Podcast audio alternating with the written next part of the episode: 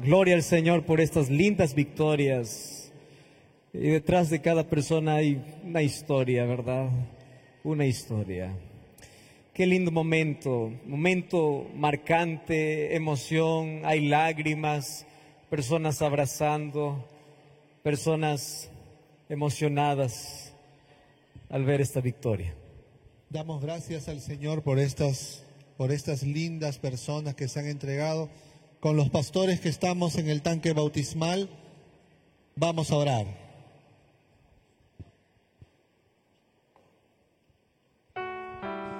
Querido Señor, gracias por permitirnos ver el fruto de tu trabajo. Gracias, Señor, por tu amor. Por favor, acompaña a quienes se han bautizado. Úngelos con tu espíritu. Señor, estate con ellos y dales tu dulce voz, diciéndoles ni a derecha ni a izquierda, este es el camino, anda por él. Sigue acompañándonos en este servicio de adoración en el nombre de Jesús. Amén. Amén. Amén.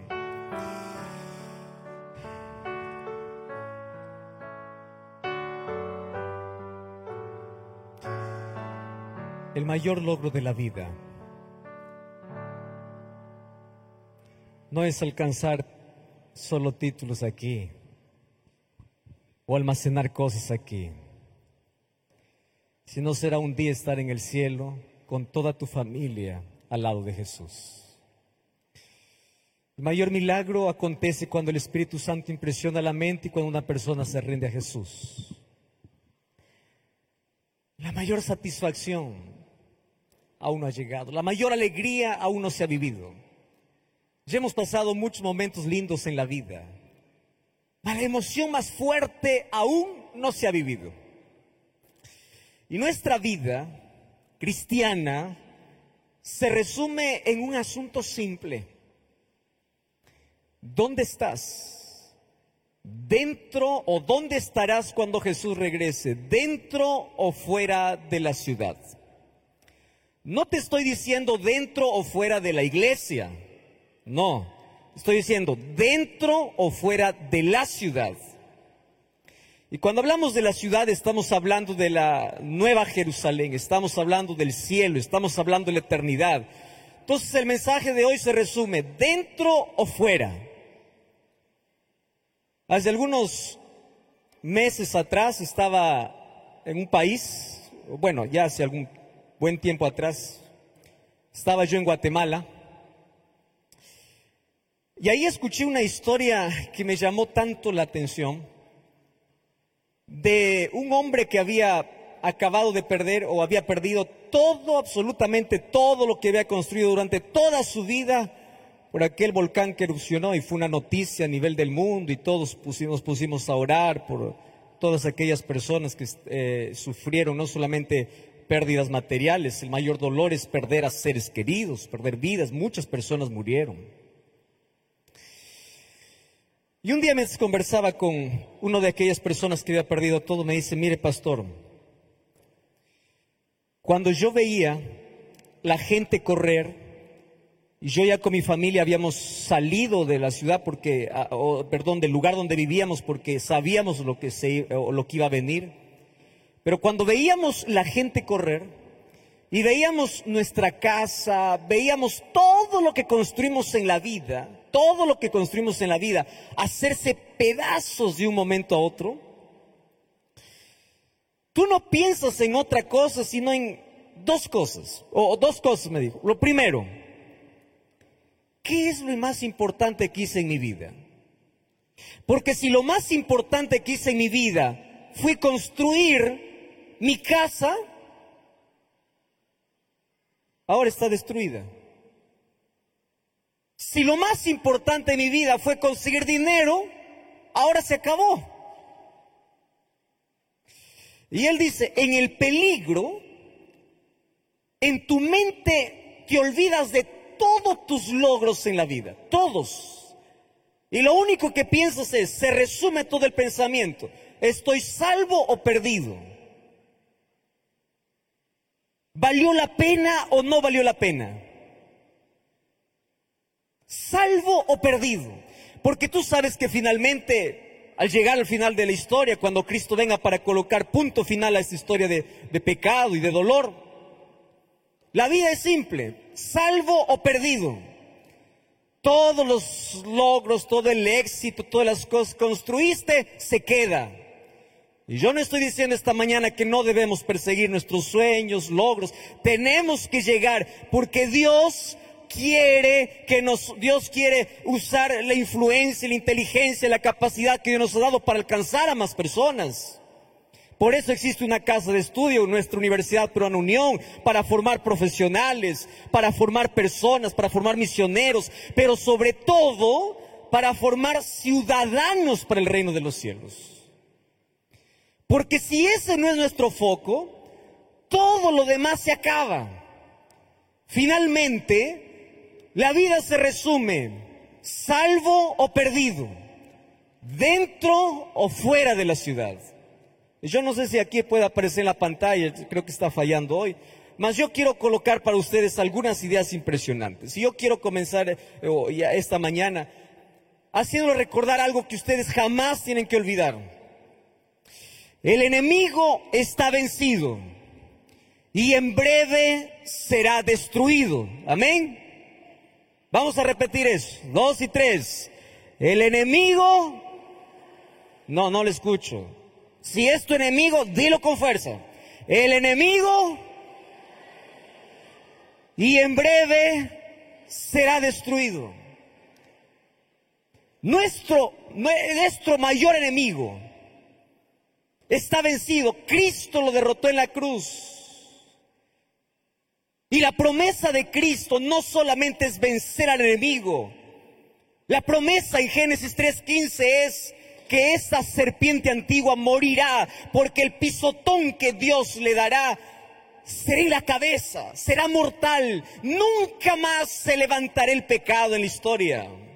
Nunca más habrá dolor después que concluya nuestra historia. Cuando lleguemos a la página final de nuestra historia y sea glorioso para todos aquellos que esperen a Jesús, cantaremos el mayor himno.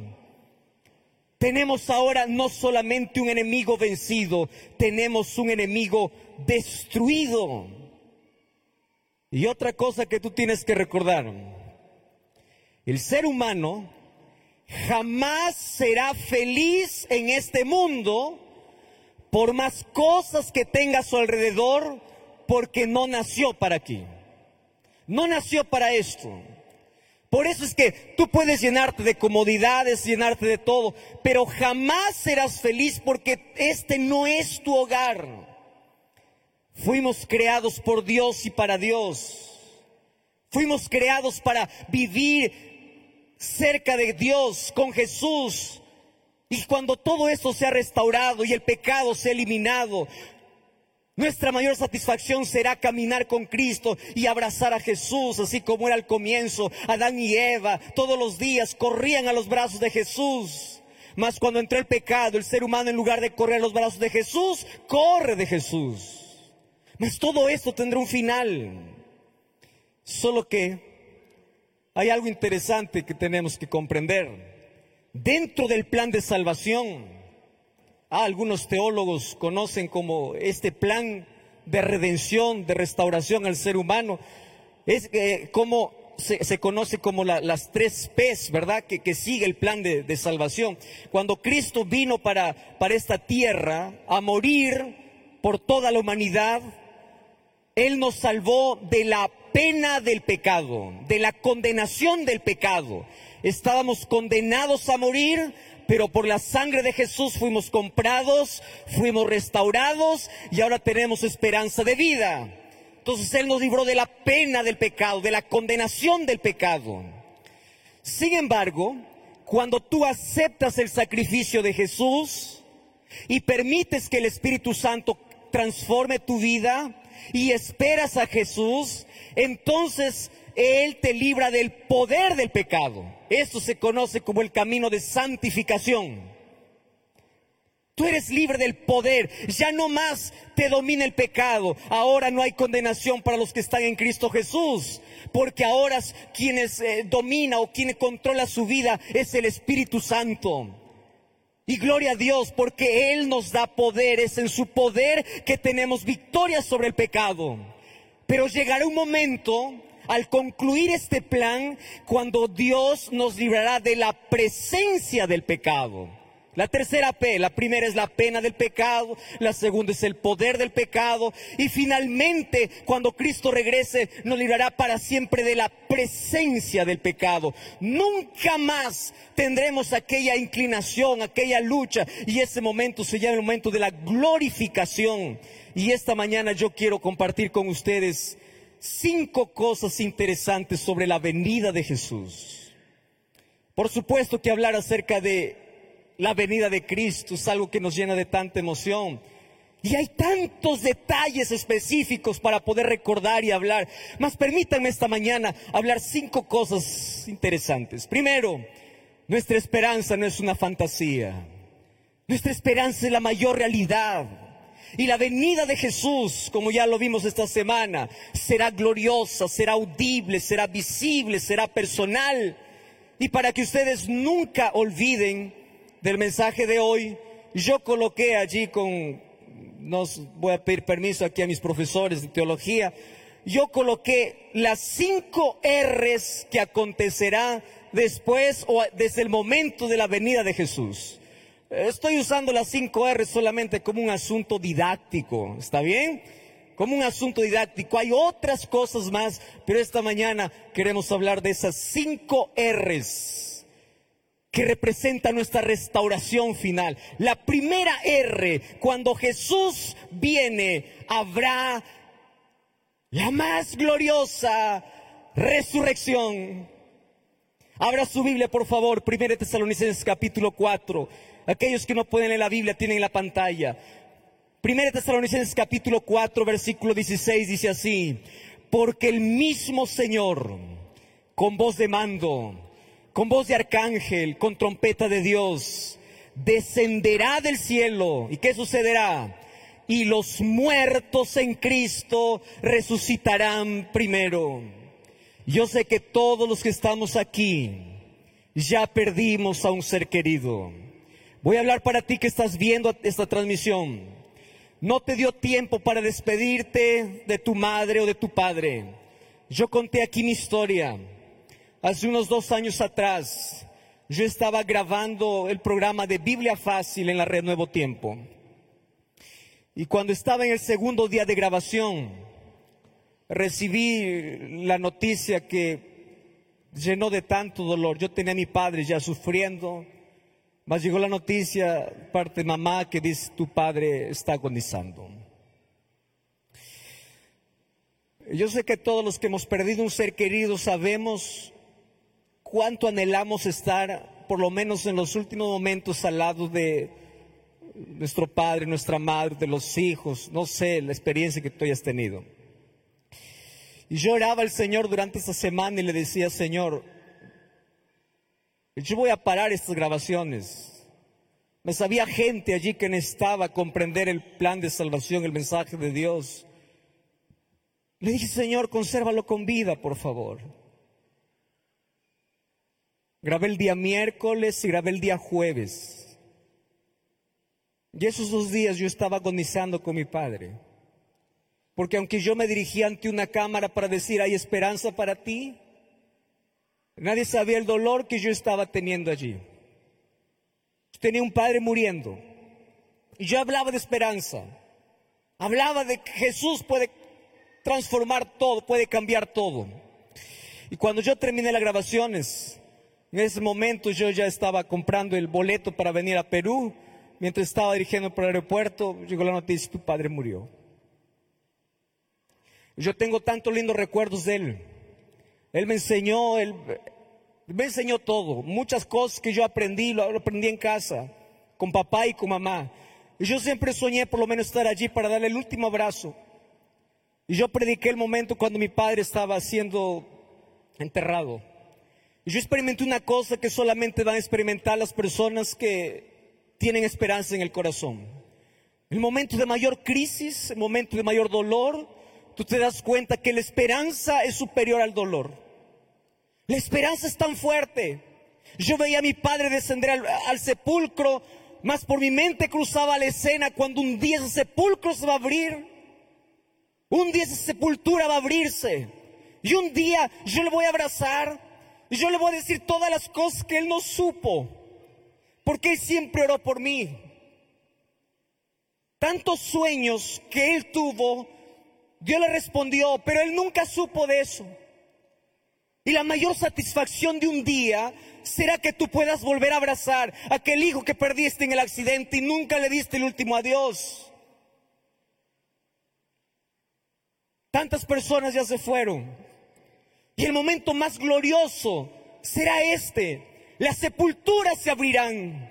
Los muertos en Cristo resucitarán. Y Pablo dice, no solamente existe resurrección, para los que están vivos habrá transformación.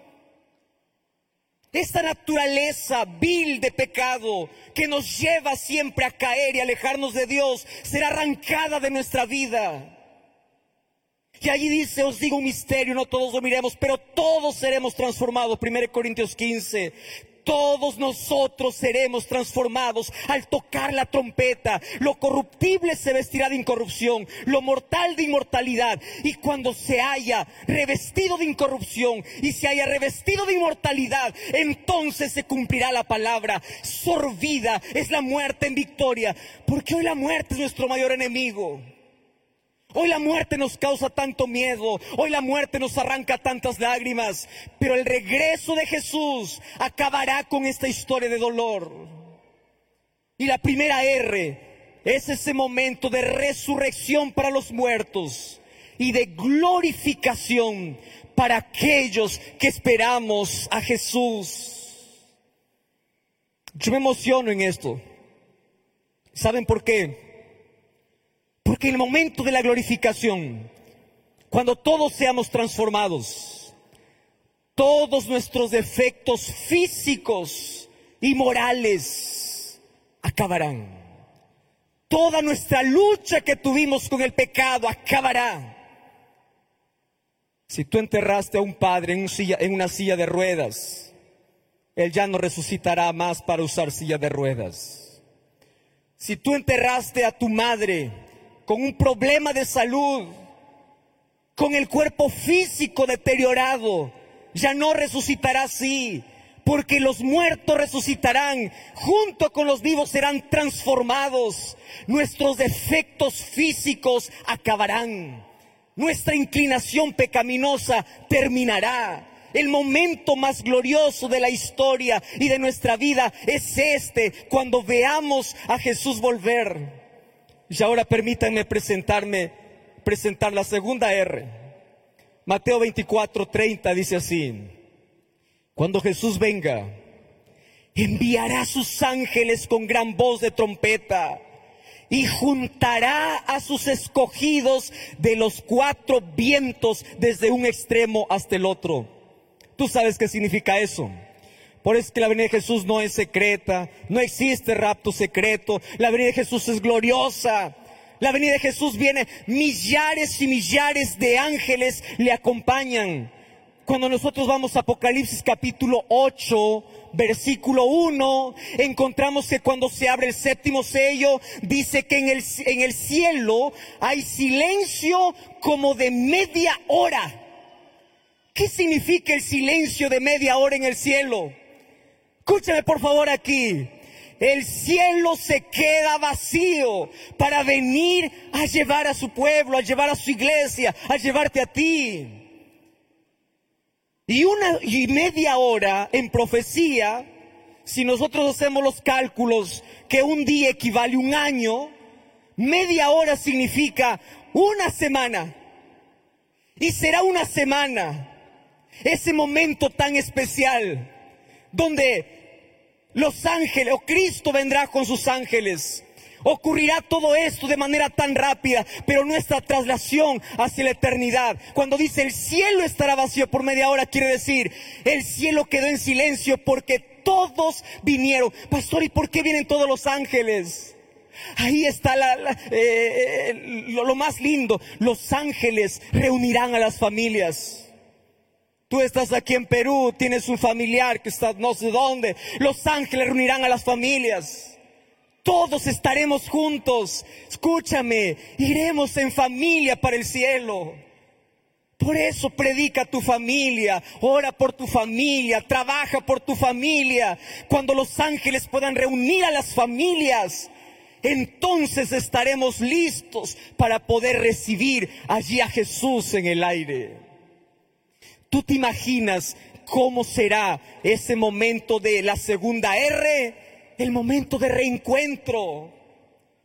Te reencontrarás con las personas que hace mucho tiempo no los ves. Pero nuestro mayor o nuestro reencuentro mayor será el momento cuando podamos encontrarnos cara a cara con nuestro Salvador. Ese momento tan especial donde podamos abrazarle. Yo no sé cuál es la palabra que tú le vas a decir cuando tengas que dar el primer abrazo a Jesús. Yo sé que el gracias no es suficiente. No lo es. Yo solo puedo imaginar aquel sentimiento, aquella emoción, cuando podamos reencontrarnos con nuestro Salvador. Y allí yo puedo extenderme en la recepción que tiene, que tiene el cielo, porque el cielo maneja un cronograma, el cielo maneja un programa.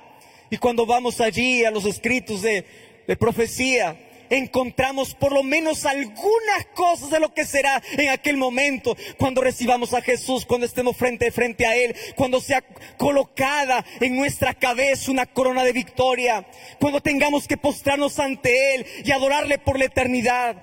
Ese momento de recepción, tú no puedes perderte. Ese momento es la mayor victoria de la vida. Yo digo a las personas, la invitación está hecha. La recepción está lista. Lo único que falta es que tú confirmes tu asistencia. Tú ya confirmaste. Pastor, ¿cómo confirmo mi asistencia? Es Jesús, querido. Es Jesús en la vida. Y yo quiero pasar a la cuarta R. Vamos a Apocalipsis capítulo 20, versículo 4. Fíjate lo que dice. Pitronos. Y se sentaron sobre ellos los que recibieron facultad de juzgar. Pastor, ¿acaso nosotros somos los que vamos a juzgar? No, hay un juicio que se está desarrollando en el cielo desde el año de 1844. ¿Cuándo concluirá ese juicio? Cuando Jesús salga del santuario, del lugar, del lugar santísimo, donde hoy es nuestro intercesor. Sin embargo, hay una segunda etapa de ese juicio. Y allí dice que algunos recibieron facultad de juzgar. ¿Quiénes? Todos los redimidos. Y yo a esto lo llamo la R de respuestas.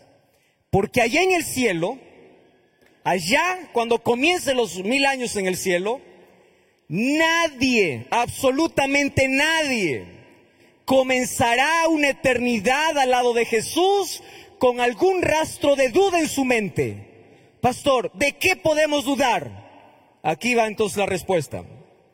Tú sabes que una de las mayores sorpresas en el cielo será encontrar a personas que nunca imaginamos encontrar. Y será buscar a personas que nosotros pensábamos que van a estar y no están.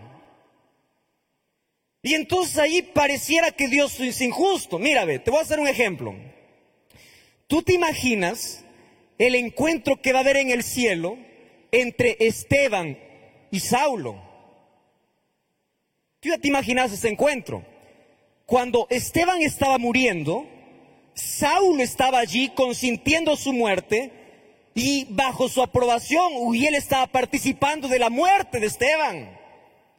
Y Esteban murió sin saber que Saulo se arrepintió.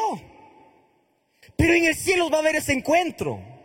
Y hay tantas personas que dicen, ¿y por qué no está fulano de tal? Entonces allí nosotros desarrollaremos un juicio no para determinar quién se salva o quién se pierde, sino para poder mostrar la justicia de Dios.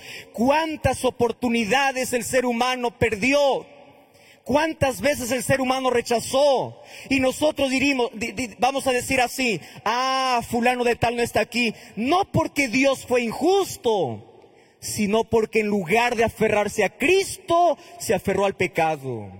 En lugar de aceptar a Cristo, aceptó la muerte. Y allí nosotros responderemos todas o tendremos todas las respuestas. Mas hay otra R. Y antes quiero leer ese texto. Mire esa promesa linda. El que vence heredará todas las cosas. Es tu victoria, es la victoria de Jesús en tu vida. El que vence heredará todas las cosas. Y esta promesa es para ti. Yo seré su Dios. Pero el pero cambia toda la historia. Los cobardes. Yo traté de poder subrayar dos palabras allí. Porque acá hay un antónimo, ¿verdad? El que vence hereda. Y la primera palabra que aparece en el versículo 8 son los cobardes. Y de allí aparece una lista, incrédulos, abominables, homicidas, fornicarios, hechiceros, idólatras, mentirosos tendrán su parte en el lago que arde con fuego y azufre. Y, esto me llevó a pensar en un asunto muy interesante. Fíjate una cosa. Nosotros aquí condenamos a aquellos que cometen según nosotros graves pecados. Por ejemplo, a ver, voy a, colocar aquí, homicida. Ah, no, pues el, homicida merece, ¿verdad? Porque él quitó la vida, él hirió, el homicida merece, está bien. A ver, ¿quién más? El abominable, el que hace abominación, está bien, hizo abominación, merece. Pero no estarán la gente que hizo la mayor cantidad de pecados, los cobardes. ¿Qué hizo el cobarde? Dime qué hizo el cobarde. ¿Mató? No. ¿Adulteró? No. ¿Qué hizo el cobarde? Tuvo miedo. No se entregó. No se rindió. Tantas veces escuchó la invitación de Dios. Y él estará afuera, no por la cantidad de pecados que hizo. Y me quedo sorprendido, porque aquellos que están dentro de la ciudad, son grandes pecadores transformados por Dios. Entonces, no es la cantidad de pecados que te deja fuera de la ciudad. Es cuán dispuesto estás a aceptar o rechazar la gracia que Dios tiene para ti. Fuera de la ciudad habrán personas intachables. Habrán personas buenas. Habrán personas que nunca cometieron grandes, graves cosas, pero estarán fuera. Y Apocalipsis capítulo 20 dice que, o 21, que después de mil años en el cielo, Satanás será suelto. Por un poco de tiempo. ¿Para qué? Porque inmediatamente después desciende la nueva Jerusalén. Y esta mañana, queridos, yo quiero que ustedes puedan mirar esta imagen, por favor.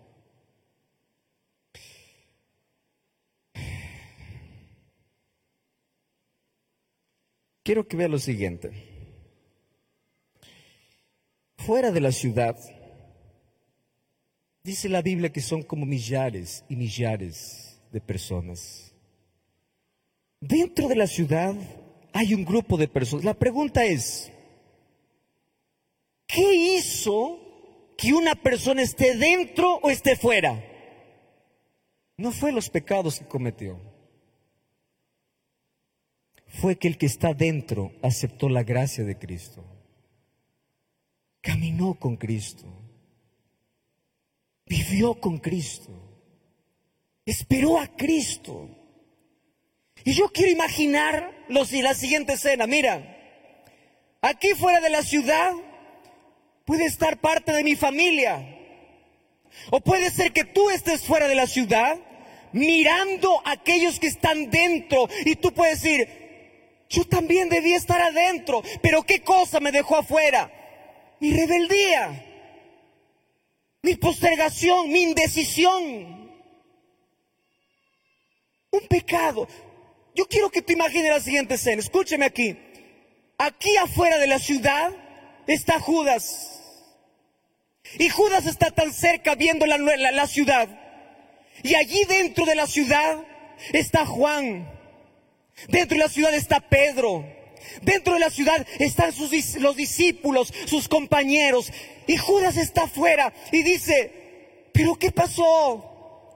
Yo estuve afuera y ellos están adentro. Yo también tuve la posibilidad de estar adentro. ¿Qué cosa me dejó afuera?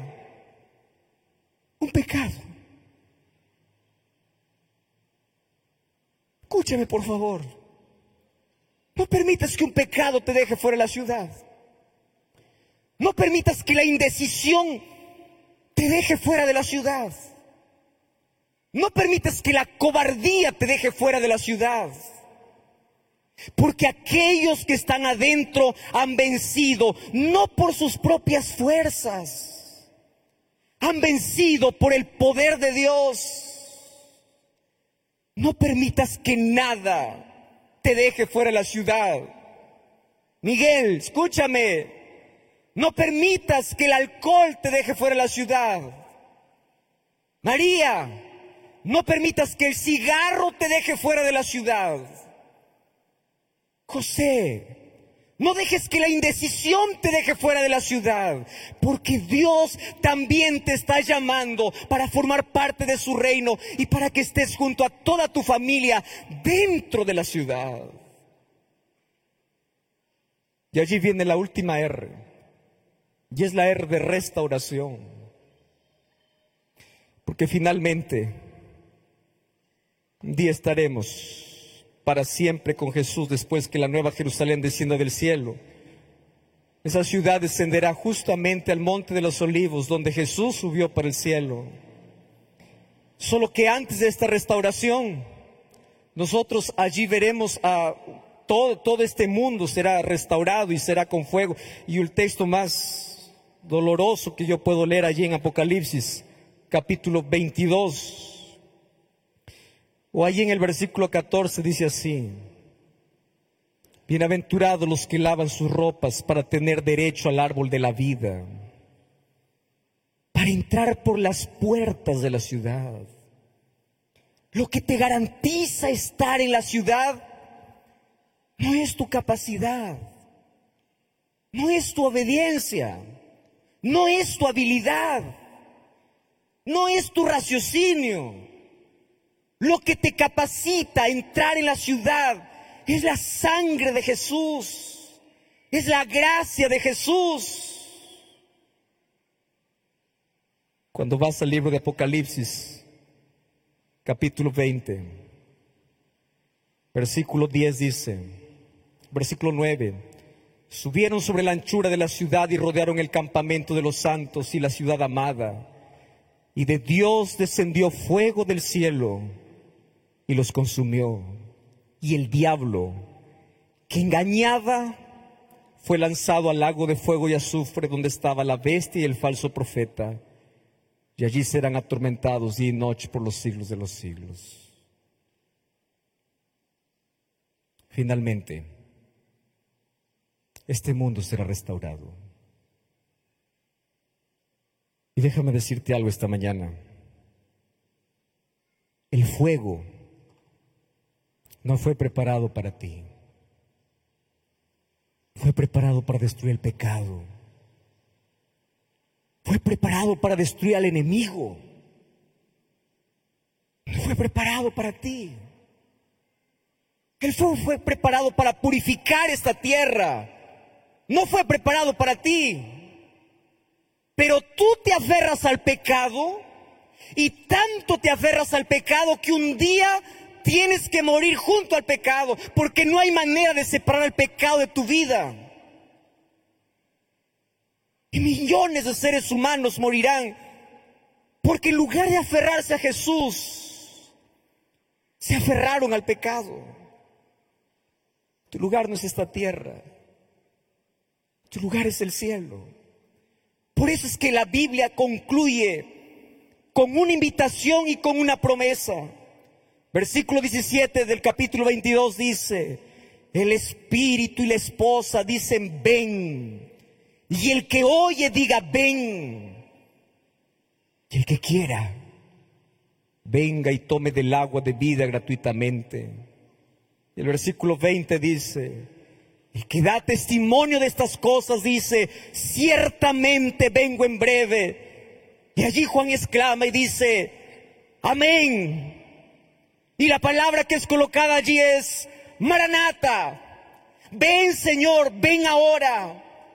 Si yo sé que todo esto va a concluir, si yo sé que todo eso se va a perder, entonces ven, ven ahora, Maranata, ven Señor Jesús. Y concluye las escrituras, la gracia de Jesucristo, porque es por su gracia que un día estarás de pie en aquel grande día. Que su gracia te acompañe hasta cuando todos podamos abrir los brazos y esperar a Jesús. Por eso esta mañana yo voy a ser el último llamado aquí. Y esta mañana solamente te voy a hacer una pregunta. ¿Dónde estás? ¿Dónde estarás? ¿Dentro de la ciudad fuera de la ciudad? ¿Qué cosa te está separando de Dios? Tú eres cristiano, tú eres adventista, tienes una larga experiencia, conoces mucho. ¿A qué te estás aferrando? ¿Cuál es tu mayor motivación en la vida? Dime para qué vives. Dime qué es lo más importante que tienes. Dime qué es lo mejor que tienes. Dime qué. Y si tu existencia aquí en la tierra fue solamente para alcanzar cosas de esta tierra, entonces la vida es una vida vacía, una vida sin sentido y una vida fuera de la ciudad. Una vida perdida. ¿Para qué sirvió? Y voy a hablar para aquel que tiene toda su familia que ama a Jesús, mas tú todavía no has dado el paso de fe. ¿Cuántas veces te invitaron para pasar por la experiencia del bautismo y tú dijiste, todavía, no es el momento, todavía, y estás esperando hasta cuándo? Y un día, tu indecisión puede dejarte fuera de la ciudad. No permitas que nada te saque de la ciudad. No permitas que nada pueda ser mejor que Jesús. Si hasta hoy te estás aferrando al pecado, suelta el pecado y aférrate a Cristo. Si hasta hoy algo te estuvo impidiendo y rendirte a Jesús, suelta la indecisión y dile Jesús, yo te quiero, yo quiero que tú estés en mi vida. Porque finalmente la vida se resume, salvo o perdido, dentro o fuera, dentro o fuera de la ciudad. Por eso esta mañana, yo voy a invitar aquí, aquí adelante, una vez más, en el nombre de Jesús. Si hay una persona que aún hoy está siendo tocada por el poder de Dios, para dar un paso de fe. Para decir, Señor, hasta aquí un pecado me mantuvo lejos de ti. Hasta aquí la indecisión me estuvo sacando de la ciudad. Mas esta mañana, en tu nombre, en tu nombre, yo acepto la gracia de Cristo. Y yo quiero que mi vida pueda tener una sola razón para poder existir. Y es que tú vienes y quiero estar preparado para ese día. Y yo quiero repetir como Juan, Maranata, Maranata, Maranata, ven Señor, pero yo quiero estar preparado para ese grande día. Y si esta mañana hay una persona que en el nombre de Jesús dice, yo sé que hay un pecado que me está sacando de la ciudad y esta mañana quieres venir aquí adelante y rendirte a Jesús y decir a Jesús, Señor, ayúdame a ser vencedor, porque tus promesas es para el que venciere. Pero no voy a vencer con mis fuerzas, voy a vencer en tu nombre. Yo quiero que te levantes y vengas. Y si aún no te he rendido a Jesús y aún no eres bautizado, y aún no te rendiste a Cristo, si esta mañana el Espíritu de Dios está trabajando en tu vida, levántate y ven. No sé cuál es tu experiencia ni tu historia, pero solo tú sabes qué te está dejando fuera de la ciudad. Y si esta mañana tú tomas la decisión incluso de hoy ser bautizado al final, también levántate y ven. Y yo solo quiero preguntar, ¿quién es el primero, la primera que viene? ¿Dónde estás? Ven, Dios te bendiga, ven aquí. Ven, en el nombre de Jesús. Ven ahora. No permitas que algo te separe de la ciudad. No permitas que algo te separe de Cristo. Ven, ven en esta mañana. Dios te bendiga, ven aquí. Si aún no te he rendido a Jesús, si aún hay cosas que te impiden, llegó el momento de parar y decir, ¿a dónde estoy yendo? ¿Qué está pasando con mi vida? Ven esta mañana, ven a Jesús. Ven y dile a Jesús, Señor, yo me entrego completamente. Hay fuerzas que necesito. Hay cosas que yo no puedo, pero en tu nombre voy a ser vencedor. Pero acepte esa gracia. Qué lindas decisiones. Vengan, por favor. Vengan en el nombre de Cristo. Y esta mañana yo voy a invitar a Ingrid que venga para cantar. Porque después vamos a terminar con una ceremonia muy linda todavía. Ingrid, ven a cantar. Mientras Ingrid canta, levántate en el nombre de Jesús y ven aquí. Ven ahora. Ven a Cristo. No permitas que algo te separe de la ciudad. No, no permitas. Yo te voy a pedir algo. Si aquí esta mañana hay personas que aún no han sido bautizadas, y esta mañana, después de haber sido impresionados por la palabra de Dios y el Espíritu de Dios, quieren decir, yo también quiero ser bautizado. Yo tengo aquí algunos ah, ah, colegas, díganle, yo quiero ser bautizado y los vamos a llevar para la parte de atrás para poder bautizar en este momento. ¿Está bien? Pero diga por favor en este momento, mientras Ingrid canta, levántate y ven. Ven esta mañana, ven y haz tu entrega a Jesús. Y si sabes que tú necesitas solamente hacer una entrega a Jesús porque te sientes lejos de Dios y quieres reconstruir tu vida, también puedes hacerlo. Pero si quieres bautizarte hoy, también aquí puedes venir y decir, yo también necesito nacer para el reino de los cielos. Mientras tú vienes, yo voy a estar orando, Ingrid va a estar cantando.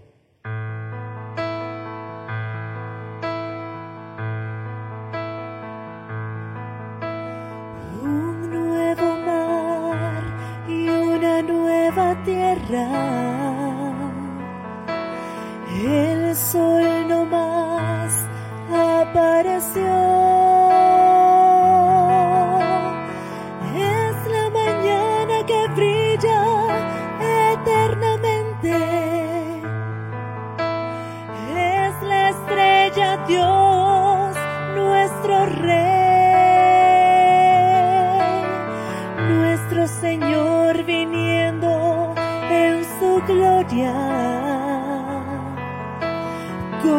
Muchos ángeles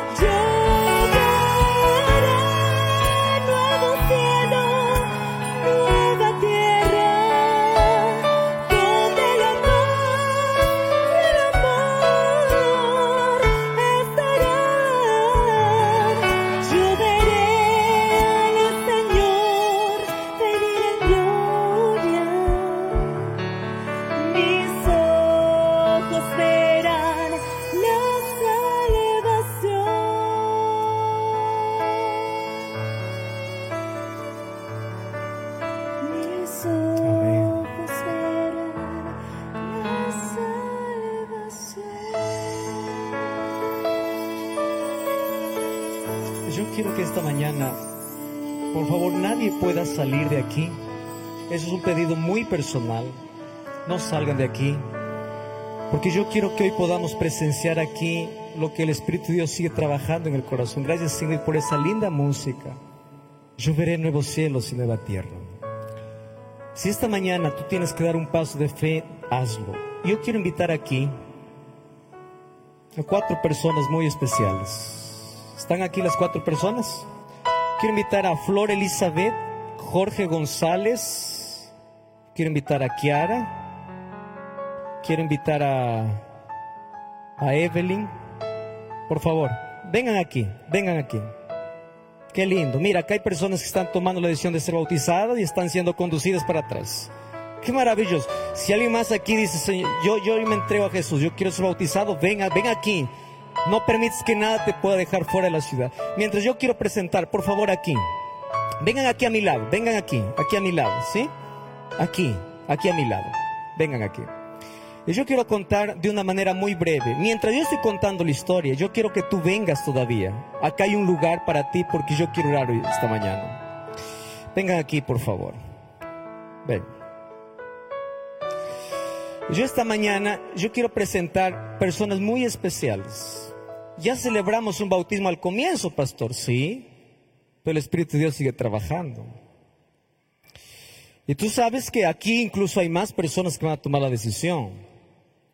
¿Dónde estás, Flor? Ven, Flor, ven, ven para acá. Flor perdió a su esposo, su esposo fue policía. Flores de Celendín, Cajamarca. Y yo un día le visité a Flor y yo quedé tan agradecido a Dios porque Flor fue alcanzada en ese momento de crisis. ¿Y saben cómo Dios lo alcanzó? La televisión Nuevo Tiempo. Y allí junto a la hermana Hilda empezaron a estudiar la Biblia. Hilda Cruzado. Y Hilda está mirando este momento desde Cajamarca. No hay un solo grupo pequeño, sino en Cajamarca hay una iglesia que está mirando esto. Hilda, mira, estoy aquí con Flor. Y ella llevó el curso de Biblia fácil, todo el curso, más le faltaba todavía la decisión. Porque hay cosas difíciles. Ella tenía negocios que cerrar en sábado. Y hay cosas difíciles en la vida. Más ella dijo, nada me puede separar de Dios fue cerrando los negocios, fue siguiendo comprendiendo el plan de salvación. Y yo fui para visitarla y decirle, mira Hilda, tú ya conoces a Jesús. ¿Qué te impide? Nada. Entonces si no hay nada que te impida, yo quiero este sábado que tú fueras bautizado. Y tú dijiste, amén. Allí estoy. Y esta mañana desde Celendín, Cajamarca. Ella estuvo aquí estos días y ella dijo, yo no voy a regresar como vine. Y gloria a Dios por ello. Dios te bendiga, Flor. Dios te bendiga. Ven Jorge y ven Kiara. Ven, ven, vengan los dos. Jorge es un empresario de aquí de esta ciudad de Lima. Un día la abuelita se murió, Jorge. ¿Verdad, Kiara? Murió la abuela.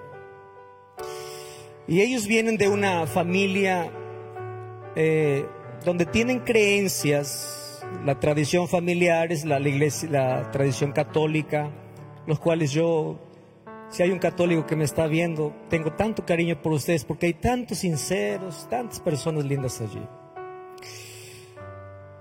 Cuando él perdió a la abuela, en su cabeza no podía aceptar la idea de que, ¿dónde está la abuelita? ¿Dónde está? Porque tú sabes, la creencia popular es está en el cielo, está en el purgatorio. Y empezó, él empezó a estudiar la Biblia, a buscar respuestas. Y Dios nunca deja a alguien sin respuestas. Un día mientras estaba en la casa empezó a, buscar, a hacer zapping y encontró la TV Nuevo Tiempo. Y encontró el programa Biblia Fácil. Y yo les voy a resumir la historia porque es larga. Yo le invité a Jorge para grabar. Incluso hoy día vas a salir, Jorge, la transmisión. Y él viajó para Brasil. Y allí en su celular, lo tienes aquí, ¿verdad, Jorge? Me enseñó todas las temporadas de Biblia Fácil que lo había descargado aquí al celular. Todas. Y no solo eso, él aquí tiene los textos de, eh, o sea, él copió todos mis mensajes, literalmente, lo copió. Y él fue a la Biblia, estudió la Biblia. Cada semana veía una y otra vez el mismo capítulo y dice, no puede ser. O sea, ¿qué pasa? Yo tengo que conocer esto. Y él empezó a estudiar la Biblia, empezó a mirar el programa, empezó a escribir los textos. Y hay algo que Dios hace. Cuando tú encuentras a Cristo y la verdad, tú no te quedas callado. Y él empezó a hablar a la mamá, y él empezó a hablar a la familia. Pero hay alguien que le dijo, Jorge, yo no puedo creer, tú eras medio incrédulo, pero ahora tú estás muy interesado y me sorprende mucho.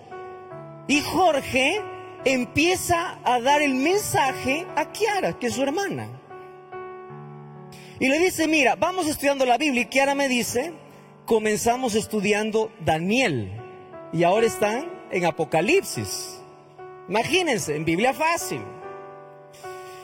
Y mientras Jorge participaba ahí en la red Nuevo Tiempo, tuvimos varias charlas, varias conversas. Y él dijo, pastor, todavía, espera un momento, todavía. Hasta que llegue el momento donde el Espíritu de Dios te dice, ¿todavía qué? ¿Todavía qué? Y esta semana Jorge viajó desde Lima, y una noche cuando yo estaba predicando aquí, yo decía el llamado, Jorge fue el primero en salir aquí para decir yo también quiero nacer. Y él le comparte el mismo mensaje de esta semana a su hermana, a Kiara. Y Kiara le dice, yo también conozco. Si tú te bautizas, yo también me bautizo porque yo también conozco. Y esta mañana los dos van a ser bautizados. Que Dios les bendiga. Pongan así.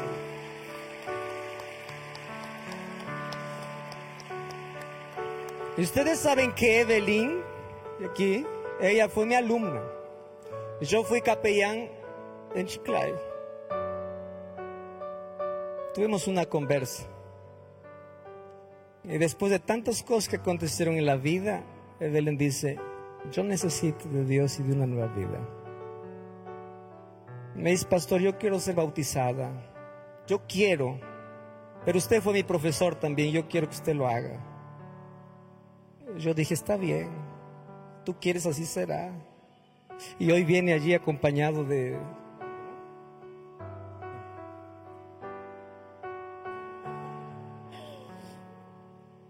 Dios conoce tu historia, hija. Dios conoce tu historia.